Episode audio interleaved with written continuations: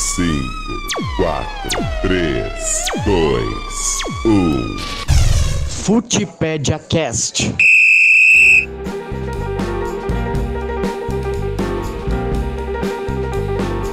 Oi, gente, tudo bem? A gente está aqui para mais um episódio da nossa segunda temporada do Futipédia Cast. E a gente já tinha comentado com vocês que essa temporada, né, ela é sobre a relação é, dos torcedores com seus times de futebol. E esse episódio a gente decidiu falar de um assunto super importante, que é a presença feminina nos estádios. A gente sabe como que esse ainda é um ambiente hostil, né, para a presença feminina, como que o futebol tem essas raízes machistas, em que a presença do homem é, ela é totalmente aceita e às vezes a presença das mulheres são muito questionadas nesses ambientes. Então a gente trouxe três torcedoras de três times diferentes para bater um papo sobre as experiências, sobre como elas se sentem nesse ambiente do estádio, da relação com seus times e com a torcida. É, a gente está com a Camila Rodrigues, que é torcedora do Cruzeiro, a Mayara Mello, que é integrante do movimento Coralinas do Santa Cruz, e a Mariana Paquier, que ela é integrante do movimento Bancada das Sereias. Então a gente, é, como a gente já apresentou ela, a gente tem três torcedoras participando. Duas são integrantes de movimentos femininos, que é a Mayara e a Mariana. E uma, Camila, é a torcedora do Cruzeiro. E então a gente vai começar, né, o nosso bate-papo de hoje. Para começar, eu gostaria que a Maiara, primeiro, se apresentasse um pouquinho. Ela é integrante do movimento Coralinas do Santa Cruz e contasse para a gente um pouquinho das suas experiências nos estádios, como que o movimento foi criado, quais os objetivos e a importância desse movimento para as torcedoras de Santa Cruz. Oi, gente, obrigada pela oportunidade, né, pelo convite é, de participar é, de programas e atividades como essa, é, para levar esse tipo de debate, ampliá-lo né, e levar para outras pessoas. É, eu sou Maiara, como Ingrid falou, sou torcedora do Santa Cruz e uma das lideranças do movimento Coralinas, que é um movimento político de arquibancada, um movimento feminista. A gente faz questão de se afirmar feminista porque nós debatemos as pautas feministas é, dentro e fora do Arruda. É, o movimento nasceu em agosto de 2016, então estamos aí prestes a fazer quatro anos, estamos na atividade né, de, de comemorações, é, ainda que de forma distanciada, por causa desse cenário de pandemia, mas estamos aí há quatro anos na luta, é, fazendo ações, atividades, é, como palestras, ações de é, educação mesmo dentro do Arruda com os torcedores, é, futebol feminino, a gente faz uma pelada né, com torcedoras, a gente leva a caixinha para o banheiro do Arruda para tornar o ambiente menos tóxico né, para a mulher dentro é, no estádio, para que ela possa viver é, o futebol nós fazemos um, uma roda de diálogo muito importante no Dia da Mulher para todas as torcedoras de todos os times que se, se sintam à vontade em participar e é um momento muito importante para a gente. No Dia das Crianças, a gente leva a criançada, é, crianças de, em situação de vulnerabilidade social para viverem um futebol. A gente coloca dentro de campo, a gente dá camisa, é oportunidade única assim para elas que às vezes estão à margem né, da sociedade e não, não conseguem ser incluídas num, nesse esporte que tem ficado cada vez mais elitizado. É, mas aí estamos nessa luta pelo é, futebol popular, pela presença feminina, enfim. É, é árdua, é uma luta árdua, a gente é bem atuante, cansa, cansa demais, pensamos sempre em desistir, mas estamos na luta e por isso mesmo é muito importante esses espaços para a gente se reconhecer e encontrar em outras mulheres a, esse gás, né, para continuar existindo e lutando por esse espaço. Bom, e pegando esse gancho aí da fala da Mayara, é, a minha pergunta agora vai ser direcionada para Mariana. Durante a produção desse programa, a gente encontrou informação que em 2019 Apenas 14% do público total do Campeonato Paulista foi composto por mulheres. Esse ano, a Federação Paulista de Futebol lançou a campanha Elas no Estádio, que propõe um atendimento especial às mulheres nos estádios, abertura de um canal de denúncia, além de um programa de incentivo junto aos clubes. Então, Mariana, eu gostaria que você falasse um pouco sobre o movimento, sobre como ele visa fortalecer a presença feminina também nesse espaço e quais as diferenças assim entre ir ao estádio acompanhada por outras mulheres, qual o peso disso? Oi, gente. Primeiro eu queria agradecer a oportunidade. É, acho que qualquer lugar que a gente pode ganhar fala para falar sobre isso é muito importante.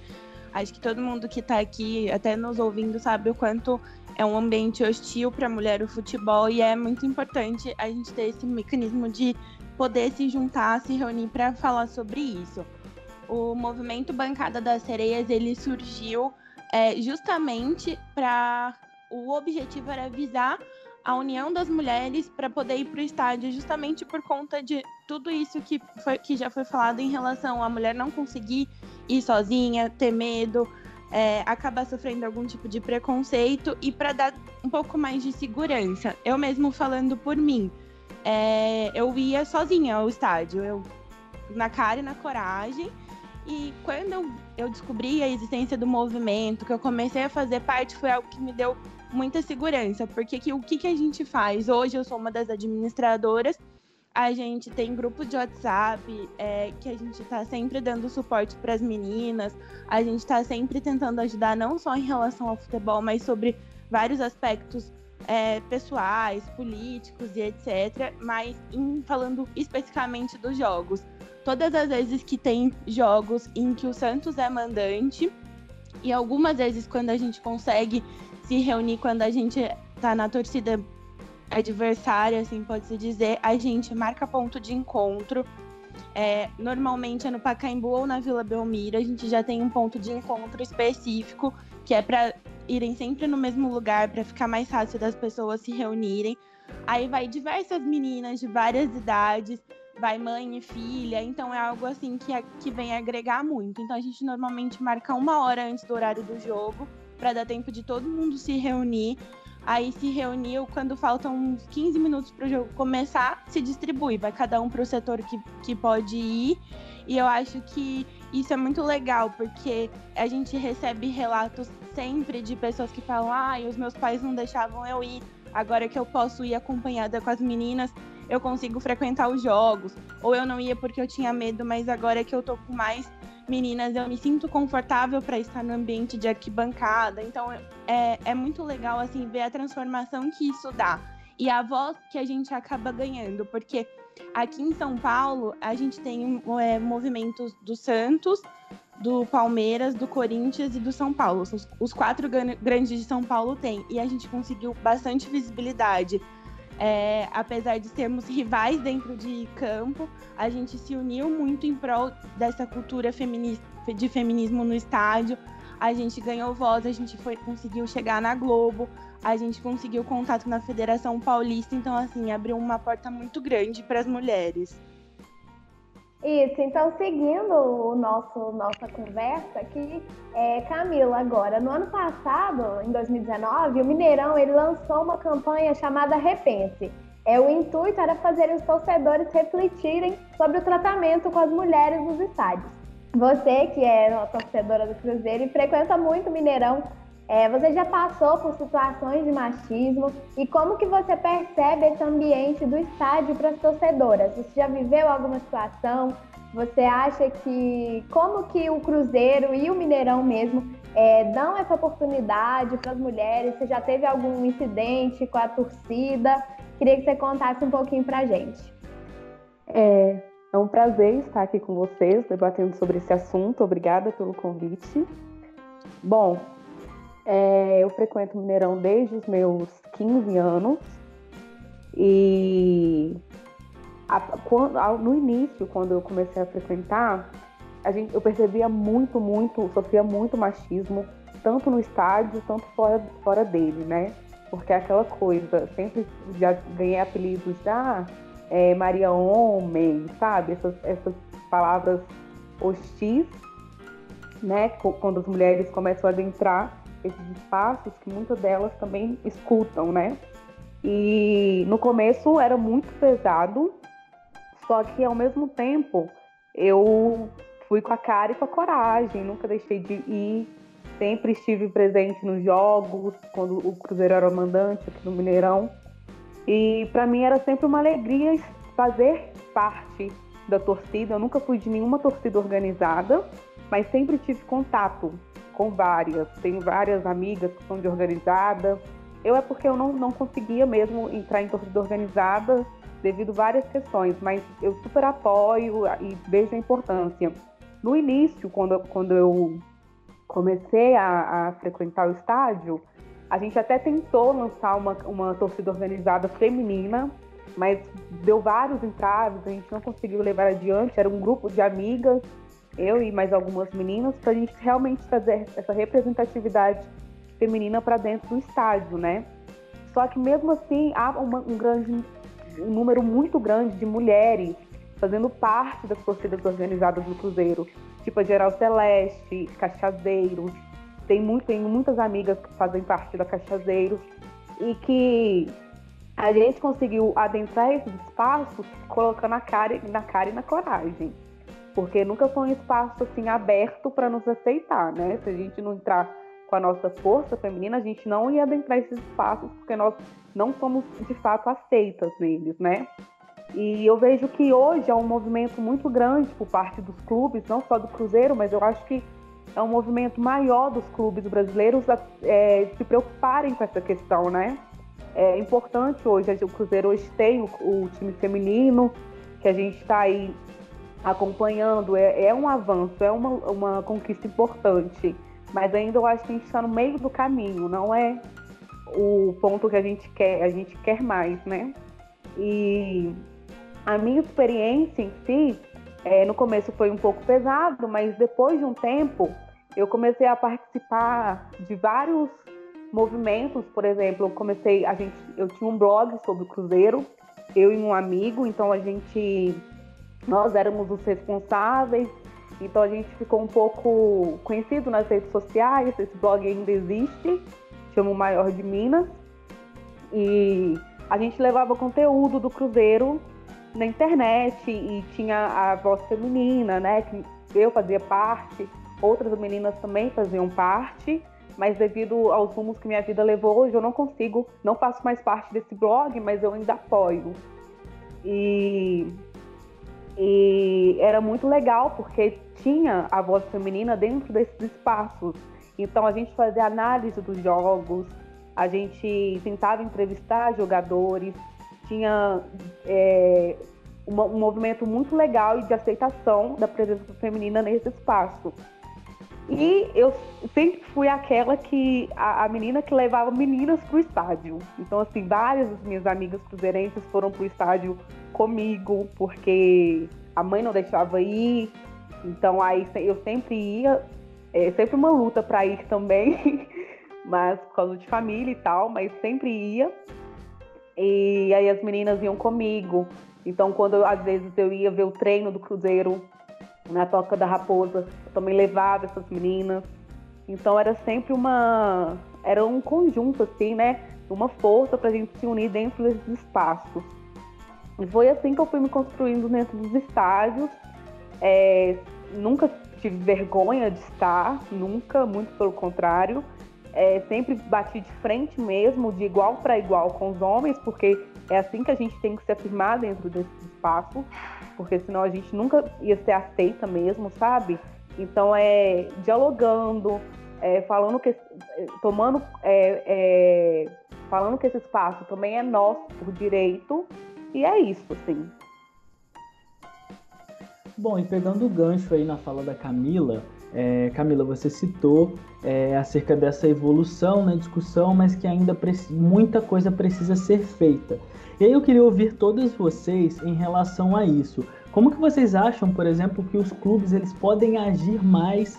É, que tipo de ações os clubes precisam fazer para de fato assim é, é, serem efetivos nesse rompimento com a cultura machista? O que, que vocês acham que seriam estratégias que os clubes poderiam fazer para tentar acabar com isso? Comece com a Camila. Bom, é, eu acho que tem que ultrapassar só as campanhas e as, as hashtags, né? Só aquelas campanhas bonitas no Twitter. Eu acho que precisa de, de mais visibilidade, sabe? De dar voz a essas mulheres nesses espaços, é, criar algum tipo de. de é, é fazer um, esse, esse uma campanha mais de conscientização, mas que não fique só na, na, no falar, né? Mas que comece a agir também. Igual, demorou muito tempo para ter um time feminino, muito tempo, sabe? E isso só foi levado em consideração depois que existiu uma notícia que os clubes não iriam participar de Libertadores se não houvesse o time feminino, uma discussão assim né? Então foi aí que todo mundo correu. O Cruzeiro foi ter time feminino, foi, a gente foi ter visibilidade esse time feminino tem muito pouco tempo. Então eu acho que é um trabalho que precisa ser constante e não somente em épocas de tipo Dia Internacional da Mulher, sabe? Precisa ser algo contínuo e constante, é, ter mais apoio ao, ao próprio time feminino também, sabe?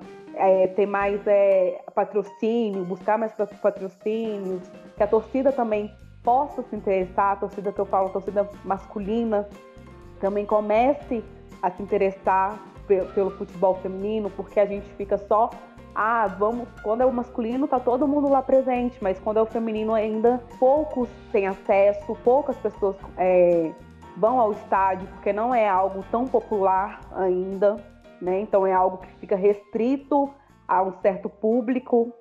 Então eu acho que a conscientização ela precisa vir é, com mais firmeza, né? Precisa ser um trabalho constante é, de afirmação dessas mulheres nesse, nesse espaço. Precisa de mais apoio né, nessas práticas dessas mulheres nesses espaços e tanto do time feminino, tanto da torcida feminina, da torcida masculina. Eu acho que precisa ter um, um apoio amplo e de todos, assim. Mayara, agora eu queria ouvir de você, é, se você percebe o Santa Cruz fazendo algum movimento, é, incentivo a isso, se já teve algum movimento, é, e vocês mesmo, como que vocês se organizam. Eu não sei, é, eu queria que você até falasse um pouquinho se vocês cobram de alguém dentro do clube, se o clube tem contato com vocês para vocês passarem alguma demanda. Eu queria que você falasse um pouquinho da relação do Santa Cruz com essas pautas. Tá, vamos lá. Eu vou aproveitar e Camila, né, que estava falando antes de mim, é... alguns pontos do que ela falou, porque foram bem pertinentes, assim, de é, a gente precisa olhar um pouco para trás para entender é, como estamos aqui hoje. É, historicamente, a mulher ela é proibida, né? ela é impedida, são, são colocados obstáculos para que as mulheres não vivam o futebol. Desde que quando a gente nasce, assim, começa a ganhar os brinquedos, né? O homem ganha aquela bola, a mulher vai ganhar uma pia. E aí já vai construindo, né, todo um, um sistema opressor é, contra a mulher que é, é, agressivo em vários pontos, inclusive nessa questão do, do, do futebol. E aí, é, lá na era Vargas, né, teve uma lei é, em que a mulher ela foi proibida, foi, é, foi colocado em lei é, a proibição da mulher no, no futebol é, para que não atrapalhasse a, a nossa capacidade de reproduzir. Então, assim, é uma questão é, muito de ver a mulher como um objeto, é, como algo que existe para, única e exclusivamente, para servir ao homem e à sociedade enquanto ser que reproduz, né? E isso, os efeitos disso a gente sente até hoje. É, porque se criou no imaginário né, da, da sociedade essa ideia de que a mulher não gosta de futebol, né? Mas quando você vai olhar o porquê disso, aí você consegue ver todas essas questões que passam despercebidas nesse né? afastamento por lei, esse incentivo, né, é, desde a da infância, para que o menino viva o futebol e a mulher não. Então, assim, é, quando você pega parte desse ponto e vai para os clubes e para as estruturas de poder dentro do futebol, você vê que eles são ocupados majoritariamente por homens, porque há um estímulo para isso. Então, eles são dirigentes, eles são diretores, eles são torcedores, eles são jogadores, e a gente fica meio que ali é, no, escanteada por causa de todos esses processos né, que se antecedem à, ocupação do estádio.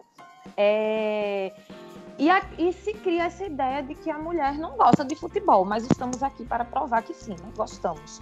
Quando é dada a oportunidade de decidirmos se gostamos ou não. É, e isso acaba refletindo na postura dos clubes é, como Camila disse, tem essa questão do marketing. Para mim, é, já é muito importante, porque já é alguma coisa, sabe?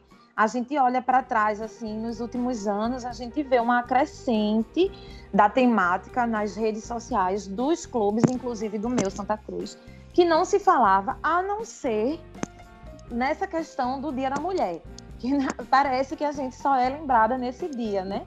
E é, é a questão do futebol, ela é muito pautada para a mulher apenas na questão do gênero. Quando a gente pode falar sobre é, esquema tático, a gente pode falar sobre nossos jogadores, a gente pode falar sobre tudo, né? É, para além, quando há o interesse, claro, ninguém é obrigado a saber de tudo dentro do futebol, mas quando há o interesse da nossa parte, é, e assim escolhemos e decidimos, é, a gente pode falar para além do Dia da Mulher, né? A gente pode se posicionar e viver o futebol para além do Dia da Mulher. E aí a gente vê, assim, nos últimos anos, alguns clubes que têm uma postura mais progressista dentro dessas pautas, não somente feminina, mas LGBTQI+, é, questão racial, que é, eu acho que quando você fala só sobre um tema, você não atinge a estrutura, você precisa falar sobre todos esses temas, porque elas, eles acabam influenciando, sim, as, é, a vivência no futebol. Aí a gente vê um clube como o Bahia, né? Que sai aí na frente, dando um banho em todos os outros, em todos os clubes do Brasil, quando o assunto é inclusão. Inclusive para times do povo, porque o Bahia é um time do povo, né? Um tricolor time do povo, o Santa Cruz também é. é foi alicerçado, é um clube alicerçado é, numa pauta de inclusão e democracia. Nós tivemos o primeiro negro jogando bola. É, as nossas cores representam isso, as inclusões né, do preto, branco e vermelho. E acaba que essas atitudes ficam muito é, privadas, assim, ficam muito restritas a uma jogada de marketing que é importante, mas não é o suficiente, né? E aí, da, daí a importância de movimentos surgirem é, cobrando, os torcedores se organizando é, é, para cobrar, é, unir vozes né, para cobrar dos clubes é, posicionamentos mais práticos, né, mais eficazes na, nessa inclusão. A, não foi coincidência que aqui em Pernambuco surgiu os três maiores clubes, né, os, a, a trinca, é, que é o Santa Cruz, o Náutico e o Esporte, é, os três clubes, em 2016, surgiram movimentos femininos nos clubes. O Náutico tem o Timbuzeiras, o Esporte tem o Elas e o Esporte, e o Santa tem nós, o Movimento Coralinas, além de outros, mas são os três principais movimentos femininos aqui de Pernambuco.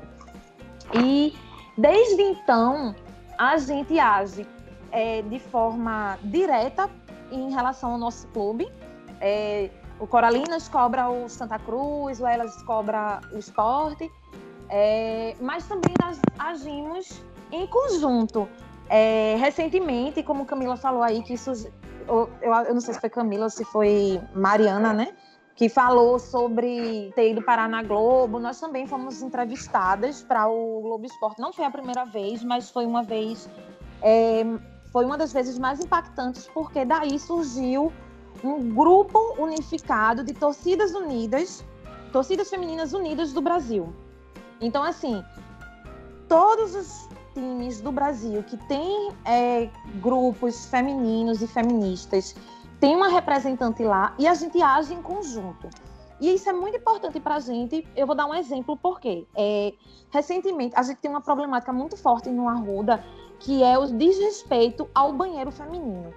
Os banheiros femininos eles são postos estrategicamente perto das saídas para arquibancada, até por questão de segurança da mulher, né, para não precisar se afastar tanto para ir ao banheiro. E por ser mais perto das arquibancadas, os homens usam o banheiro, o que é além de é, desrespeitoso, é violento, é um crime, né? Eles estão ali fazendo uma importunação sexual, a gente está exposta e isso acaba afastando as mulheres. É, isso é uma pauta antiga, a gente já adesivou banheiro, a gente já entrou em contato com o clube, fez reunião, reuniões por diversas vezes. Eles é, colocaram fiscais, mas não funcionou, porque começa o jogo, o fiscal sai do posto para ir ver o jogo. É, então, os homens continuavam entrando. É, e aí a gente foi para esse apelo, né, com as meninas de todo o Brasil e todas saíram unidas em prol do banheiro feminino do Arruda. Sabe como tem essa questão da, da força, né, que se junta é, e consegue impactar. A imprensa procura.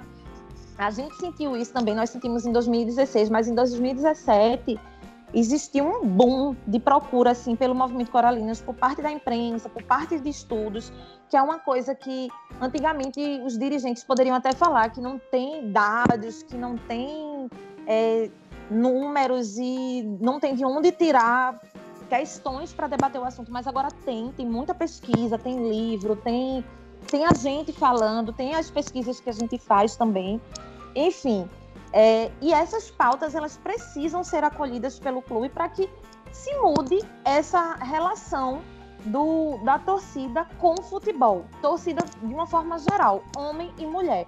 Porque se a mulher, por exemplo, é, uniformes, até três anos atrás o Santa Cruz lançava o uniforme é, do goleiro só na versão masculina, porque aparentemente a gente não queria ter.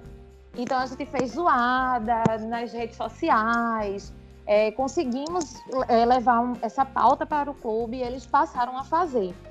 Então, assim, eles precisam acolher isso, escutar a gente, criar canais para ouvir as mulheres. É, muito mais do que isso, eles precisam dar lugar dentro da, da, de, do poder de decisão dentro dos clubes para que a gente possa opinar, porque o homem nunca vai entender o que, é que a gente passa já que eles não sentem o que a gente sente, né? A gente precisa estar tá dentro do clube em cargos de poder é, para que essa cultura mude, para que quando uma menina nasce, ela também possa ganhar uma bola, né? Ela possa deixar de ganhar uma, um, uma pia, uma panelinha e ganhar uma bola. E a gente passe a ser 50% ou até mais dentro dos estádios, porque a gente vai se sentir pertencente àquele lugar, ele não vai ser tóxico, ele não vai ser violento é, a gente vai poder saber que e a gente vai numa loja da nossa, do nosso clube e vai ter a nossa camisa em todos os padrões, em todos os tamanhos, é, assim como dos homens tem. A gente fez um levantamento no site agora do, da, da Coral, da Cobra Coral, que é a nossa loja oficial. É, são 24 modelos para homem e 10 para mulher. Então aí você já vê a violência. Aí atraindo mais mulheres, mudando toda essa estrutura, você muda os gritos das torcidas, porque é inadmissível é, ver torcedores chamando, xingando torcedor, é, jogador e juiz, é, sempre um ataque ao feminino, né? O ataque à sexualidade da mulher é sempre o filho de P, é filho, é, joga que nem mulherzinha, é viadinho, porque está sempre questionando essa, o corpo feminino e as questões femininas, então é agressivo. Os cânticos, quando dizem que mulher de não sei quem só dorme com rival, entendeu? Aí isso tudo vai tão, vai afastando tanto as mulheres, tanto que acaba que os homens são maioria dentro dos estádios. Mas precisa os clubes mudarem, a sociedade mudar e até nós mesmos, né, mulheres que é, às vezes reproduzimos, nós não somos machistas, né? Nós reproduzimos o machismo, porque nós somos vítimas deles, em nada a gente se beneficia. É, e, toda essa cultura, desde o xingamento a, e, e, dos postos de poder dentro do, do, dos clubes, precisam mudar para que a sociedade mude também e, e, e essa vivência com o futebol seja menos tóxica para a mulher. Eu, eu me alonguei, né? Mas assim, só para concluir, é, aqui no, no Santa Cruz tá, os torcedores estão lutando pela reforma do estatuto do torcedor, é, do clube, né? E uma das, das pautas levantadas foi, foi um, uma organização feita por homens, então é falha. é, assim, para a questão de gênero, é, faltou ouvir mais mulheres, mas assim, é, a proposta é de que 10% é, do Conselho Deliberativo do Santa seja obrigatoriamente ocupado por mulheres, porque é importante a voz da mulher lá dentro. Infelizmente, 10% para mim é uma esmola, porque se tem 10 pessoas numa mesa, 9 são homens e uma é mulher, a mulher nunca vai falar, nunca. Então, assim, é, mas já é alguma coisa, hoje não tem obrigatoriedade, foi um, é uma reforma inspirada, inclusive, no, no Estatuto do Bahia, que preconiza 30%. É, é alguma mudança, é, é, algo que ainda não foi aprovada, mas está tá em campanha para ser. A gente tem, vai ter eleição agora também, enfim. Mas eu acho que é, essencialmente é isso: são as torcidas se unirem, os torcedores se unirem, quem, quem é, é sensível à causa se unir e cobrar de fato uma postura mais afirmativa por parte dos clubes. Bom, e agora para Mariana, eu queria, eu queria perguntar, queria saber é, como que você acha ainda dentro disso, né, que a gente está tá conversando, como você acha que os clubes eles podem agir para combater machismo nesse, nesse local, né? Qual que é a sua visão? E como você e a Mayara falaram do Globo Esporte, a gente também precisa falar da mídia, né? Tanto na produção quanto na reprodução desse imaginário social de discriminação. É, como que você enxerga a mídia nesse processo é, de, de, de produzir essa discriminação? E também queria que você falasse em relação à, à punição. Assim, hoje os estádios eles geralmente contam com, com, inúmeros aparatos que possibilitam a identificação de torcedores, é, de pessoas que cometem é, atos discriminatórios e muitas vezes a gente vê que, que, que, não há essa punição. E aí, como que você enxerga isso? Eu acho que é um pouco do que a Camila e o que a Mayara falaram. É, é algo que está enraizado na nossa cultura de que mulher não conhece de futebol, mulher não gosta, mulher Sim. é menininha. E eu acho que a gente já evoluiu muito, mas a gente não tá nem na metade do caminho, assim. É, eu vejo pelo futebol paulista que o Santos ele ele incentiva muito o futebol feminino, ele incentiva a, esse ambiente feminino no futebol, mas eu ainda vejo como algo muito precário. O próprio jogos do feminino, quando é final, alguma coisa assim, ano passado ou esse ano, se eu não me engano, agora por conta do coronavírus eu tô meio perdida nas datas. Mas teve uma final do Campeonato Paulista aqui em São Paulo, foi Corinthians e Santos no Pacaembu. Era o jogo feminino e simplesmente foi uma quarta-feira, três horas da tarde. Ou seja, que pessoas normais conseguem frequentar o estádio nesse horário, sabe?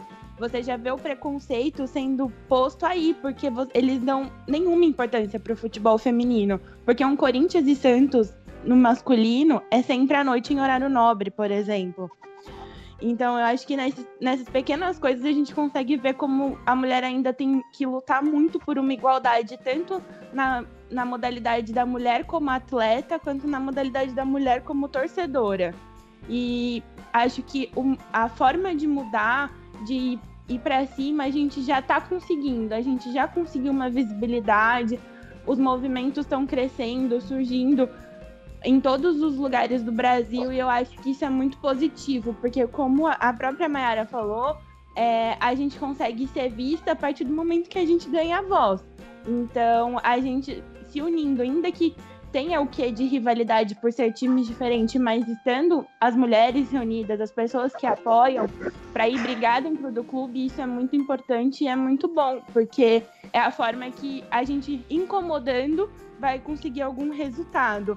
É, eu acho que a, as mídias sociais, de forma geral, elas são muito positivas, porque ainda que sejam em datas pontuais, como o Dia da Mulher ou alguma campanha específica, a gente acaba ficando em evidência.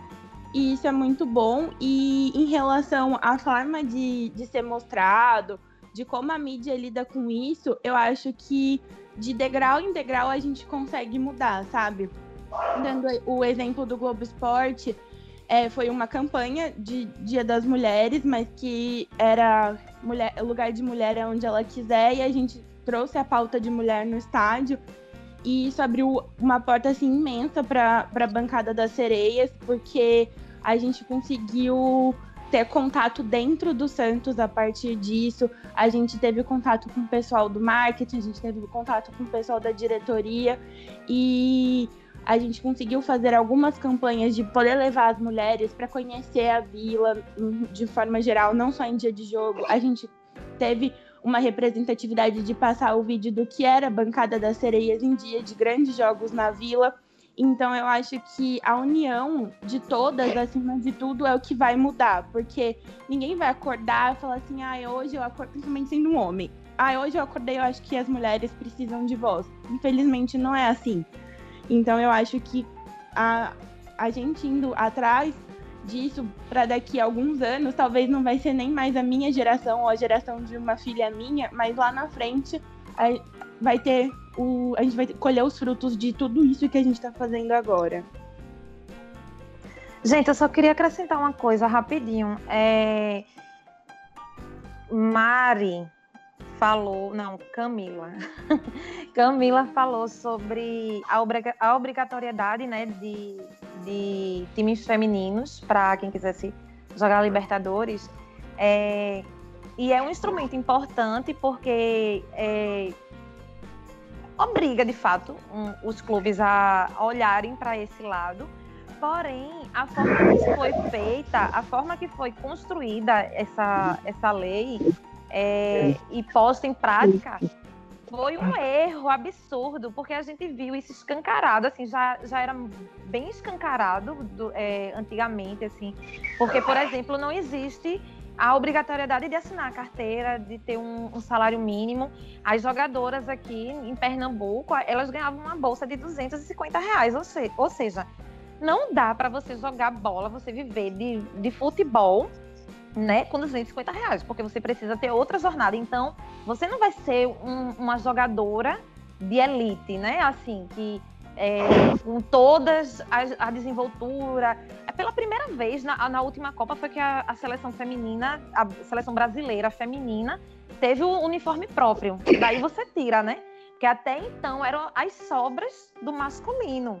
Então, assim, é, é foi um, um, passo dado importante. A imprensa é parte importante nisso, porque é, mostra que existe a demanda. Aí as pessoas ficam, ah, mas futebol feminino não é tão interessante.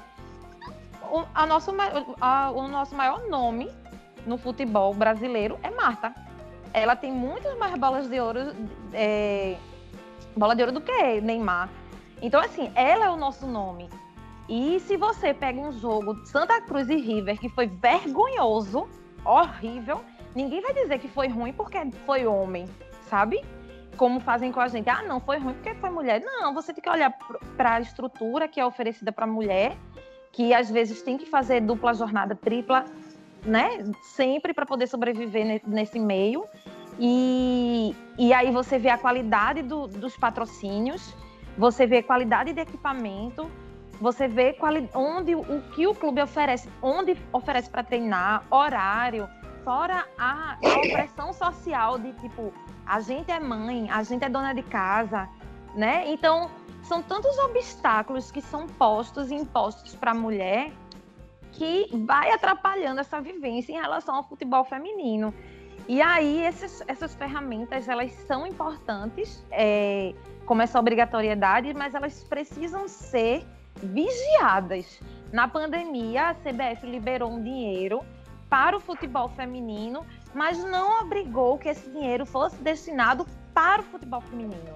E aí o que aconteceu? Os, as pessoas receberam, os clubes receberam dinheiro e fiz, pegaram o dinheiro e desviaram para outras questões. E, e vem o, o presidente do Vitória, não sei se vocês chegaram a acompanhar isso, deu uma entrevista ridícula, machista, misógina, dizendo que ele que mandava no Vitória, ele que ia fazer o dinheiro com o que quisesse, porque futebol feminino era demagogia. E pegou o dinheiro que foi destinado para o clube, pela CBF, para o futebol feminino e, e deu esse dinheiro para outras coisas, destinou esse dinheiro para outras coisas. E as mulheres que tentem né, se alimentar, viver é, enquanto profissionais, que se virem. Elas não receberam o dinheiro. E aí você vai vendo quantos obstáculos existem, como é, foi falado aí de o futebol ser passado num horário à tarde, quando não, não tem audiência, quando é impossível ter audiência tanto de TV quanto no, no local. Enfim, ao mesmo tempo a gente vê a Copa, a, a Copa do Mundo batendo recordes pela primeira vez. Né? A gente vê marcas como o Guaraná Antártica, que patrocina a seleção masculina e feminina pela primeira vez utilizando as mulheres como rosto para o marketing.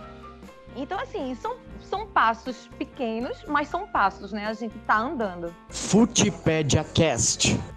Gente, então acredito que é isso. Eu queria que cada uma de vocês se despedissem. Se quiser fazer alguma consideração final, comentar mais alguma coisa do que a gente debateu, do que a gente conversou. E eu queria muito agradecer a presença de cada uma de vocês. É, acho o papel de todas muito importante, seja dentro de movimentos ou não, porque só da gente estar tá ocupando esse lugar, a gente já está tentando né, quebrar essa estrutura historicamente construída. Então, queria muito agradecer a todas por terem aceitado o convite para a conversa. Eu adorei conhecer é, a Mayara e a Mariana, que não conhecia ainda. É, adorei conhecer os movimentos também de vocês aí, é, alguns, alguns né, pelo Brasil, porque a gente sabe que, felizmente, agora a gente já tem um número considerável. Então, queria agradecer e deixar essa palavrinha final com vocês. Bom, eu queria agradecer mais uma vez o convite. E esse debate foi muito pertinente, tudo que a Maiara, Mariana, né, colocou é muito importante, sim. Eu acho que é tudo isso, nós já, nós já caminhamos bastante, muito. A gente vê aí um esforço muito grande da parte hoje, né, da parte dos clubes em tentar incluir essas vozes femininas, né, esses corpos femininos dentro desses espaços, mas ainda acredito que a gente precisa continuar caminhando ainda mais. Todas as medidas foram muito importantes, mas a gente precisa continuar caminhando e não estagnar no que já foi feito. Eu acho que é esse o pensamento, né? Achar que ah, já temos acesso a tal coisa, já tem a presença feminina, temos, mas nós queremos o acesso pleno, né? E, e porque é um direito nosso, e é isso. É, eu queria deixar o convite mesmo de as mulheres romperem essas barreiras, é, se possível, né? Se se sentirem é, confortáveis é, romperem essas barreiras impostas pela sociedade e ocuparem não somente é, as arquibancadas, mas os campos, os, as cadeiras das diretorias, a imprensa, né? Porque quando tem uma mulher contando história, é, a, a história é outra. É, pesquisando, estudando, é, ensinando sobre futebol mas também ocupando cadeiras da política, enfim, todos os postos de poder, porque só assim a gente vai conseguir é, mudar essa realidade.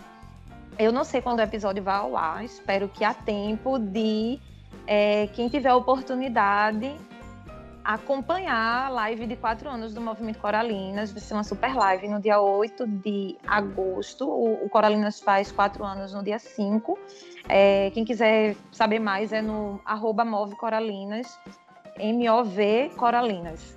É, em todas as redes, Facebook, Twitter, Instagram, YouTube, todas as redes é esse mesmo nome. É, e ficar por dentro dessa campanha de quatro anos. A gente está com um monte de convidados especiais que fizeram parte dessas, desses, desses quatro anos de histórias. De história, a gente impactou muita gente e, e nós somos orgulhosas disso, de ter alcançado um, um patamar nacional, é, principalmente quando é, são clubes do Nordeste, né? Que a, a própria imprensa não, não trata com tanta importância. Então, a gente chegar onde a gente chegou é muito importante, é muito massa assim, ver como a gente é, é, reconhecida no Brasil todo e um pouco dessa história vai ser contada dia 8. Então, quem puder acompanhar, é só chegar junto, a partir das duas e meia da tarde. Bom, pegando o gancho das meninas, eu agradeço muito a oportunidade de poder estar aqui é, dando a voz para falar sobre mulher no futebol, porque é muito além de só uma arquibancada, tem toda uma cultura por trás disso, a obrigatoriedade de você falar eu torço para tal time, eu gosto de futebol, e a primeira pergunta que vem pra gente é: "Ah, então tá bom, o que que é impedimento?"